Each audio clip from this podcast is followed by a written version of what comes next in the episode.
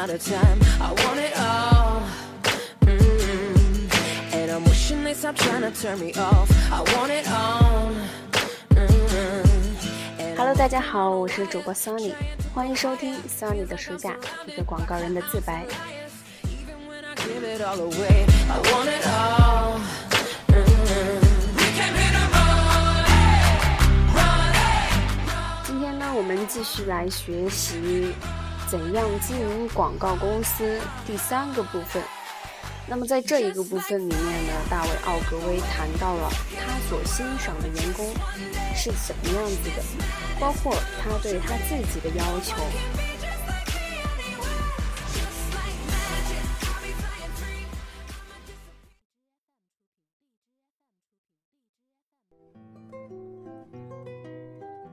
我们公司开创之初，我和每个雇员都朝夕相处，感情的交流很容易。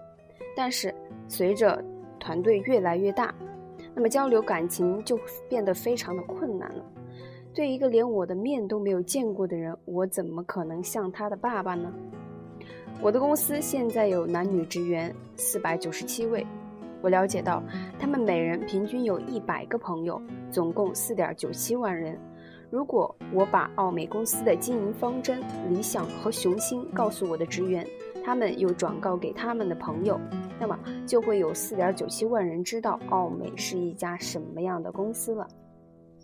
所以，我每年一次把全体职工召集到现代艺术博物馆的礼堂里，坦率地向他们报告公司的经营和收益等情况，然后我告诉他们我所欣赏的是什么样的行为。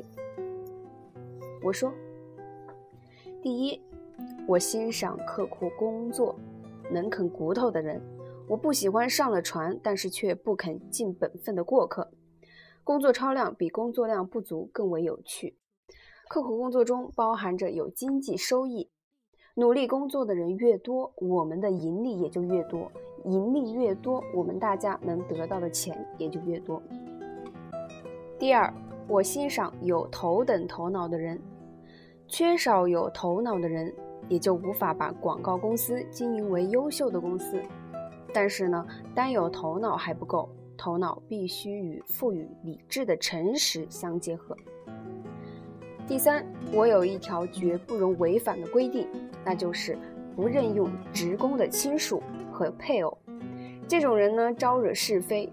公司的一男一女皆为夫妻，其中一个人就必须离开，最好是女方回去照顾孩子。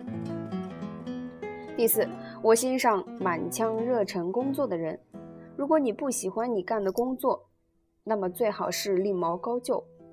记住苏格兰的谚语：活着就要快快乐乐。要知道，人一死就再不能寻求快乐了。第五呢，我看不起对上司钻营、阿谀奉承的人。一般来说，也正是这种人对自己的下属专横跋扈。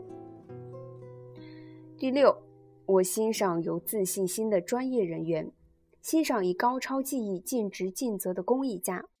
这些人都尊重同事们的专业技能，他们不做欺世盗名之事。第七。我敬佩那种愿意任用有能力、将来可以接替自己的优秀下属的人。总觉得自身岌岌可危，只得任用庸才才以自保的主管，那我觉得他很可怜。第八，我尊敬那些注意培养属员的人，因为这是我们唯一能够从内部提拔人才的途径。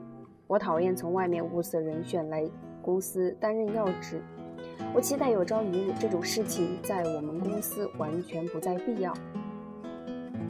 第九，我欣赏举止文雅的人，他们待人富予人情味。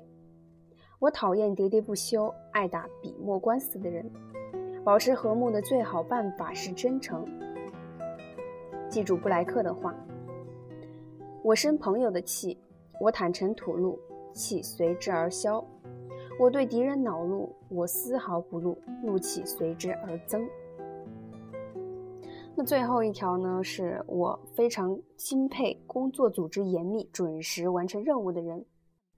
威灵顿公爵从来不在办完当日所有工作之前回家。那么，在向职员讲完了我对他们的这些期望以后，我又告诉他们了我对自己的要求。第一个要求呢，就是我会尽量做到公正坚定，即使要做出的决定不得人心，我也会坚定不移。我尽力去创造稳定的气氛，多听少说。第二，我尽量保持公司蓬勃的朝气，保持公司的激情活力，向前闯的劲头。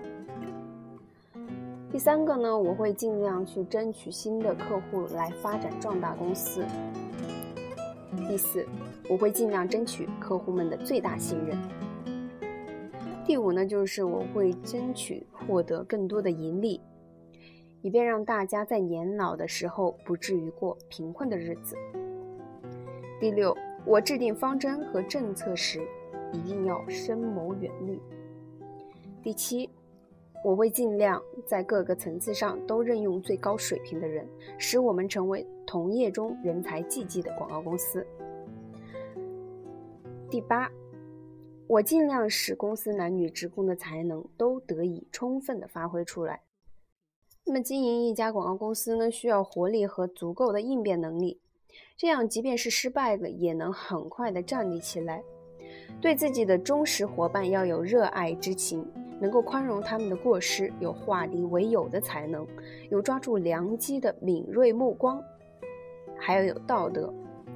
如果下属发现他们的上司有无原则的机会主义行为，这对整个广告公司的士气将是极大的打击。最重要的是呢，公司的领导必须懂得如何分配任务，把权力层层下放。这一点说起来容易，但是做起来却不简单。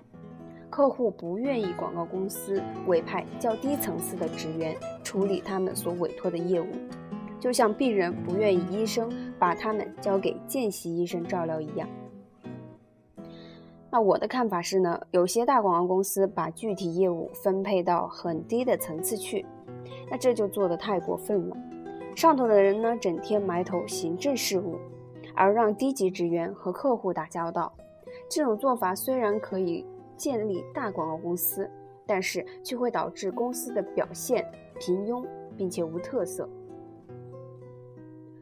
我没有主持庞大官僚机构的雄心，我们只有十九家客户的原因就在这里。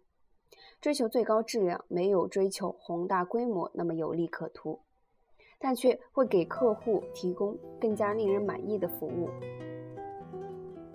实行权力下放，把客户委托给专人管理，通常需要在领导人和下层职员中间去设立代表，这会导致领导人和下层之间产生隔膜。这时候，雇员就会感到自己像个被母亲托给保姆照顾的孩子。但是，当他们觉得他们的老保姆比母亲更加有耐心、更容易接近、更有专业能力的时候，他们就会愿意承受这种母子分离了。好，今天的学习到这里先结束了。那么，作为广告公司呢，创作性的人才是必不可少的，但是。创作性的人才，它具有哪些特征呢？如何去发掘和寻找这种人才呢？那么，在接下来的章节里面，大卫·奥格威会谈到他的一些具体的方法。期待大家的收听和关注。今天的节目到这里就结束了，再见。